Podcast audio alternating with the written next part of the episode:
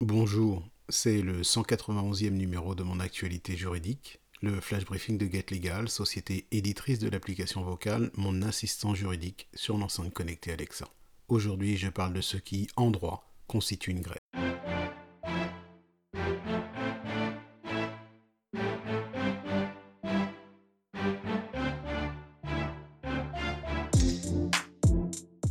La grève est la cessation collective et concertée du travail en vue d'appuyer des revendications professionnelles. Alors qu'en est-il d'une grève en solidarité avec un collègue licencié? S'agit-il d'une revendication professionnelle? Eh bien c'est à cette question qu'a répondu la Chambre sociale de la Cour de cassation dans un arrêt du 6 avril 2022.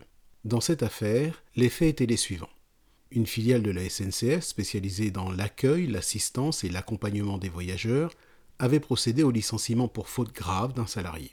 Au soutien du salarié ainsi licencié, d'autres salariés de la filiale avaient adressé une lettre à la direction au moyen de laquelle ils contestaient le licenciement de leurs collègues et déclaraient cesser collectivement le travail, et ce en vue d'obtenir la réintégration du dit.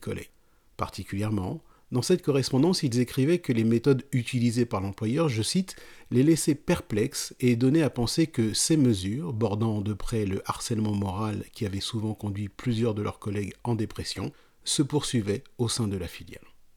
Suite à cette contestation, trois salariés étaient mis à pied à titre conservatoire, convoqués à un entretien préalable à un licenciement, puis licenciés pour faute grave.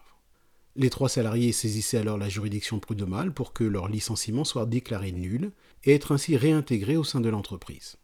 Appuyons sur avance rapide et notons que les trois salariés se pourvont en cassation. Il reproche alors aux magistrats de la Cour d'appel d'avoir rejeté leur demande tendant au prononcé de la nullité de leur licenciement et à leur réintégration. En effet, ils allaient que l'arrêt collectif du travail constituait un mouvement de grève justifié par leurs revendications professionnelles qui dénonçaient les méthodes répressives de l'employeur. En conséquence, ils avancent qu'en les licenciant, l'employeur a méconnu les dispositions de l'article L 2511-1 du Code du travail qui dispose que l'exercice du droit de grève ne peut justifier la rupture du contrat de travail, sauf faute lourde imputable au salarié, et que tout licenciement prononcé en l'absence de faute lourde est nul de plein droit. La Cour de cassation ne fait pas droit à leur demande. En effet, la haute juridiction, qui reconnaît que seule la lettre adressée à l'employeur doit être prise en considération pour apprécier les revendications portées à la connaissance de ce dernier, conclut que les revendications ainsi communiquées n'avaient pas de caractère professionnel. La Cour de cassation dit en effet que ces revendications avaient pour seul objet la contestation du licenciement du salarié que ses collègues estimaient abusif et déloyal.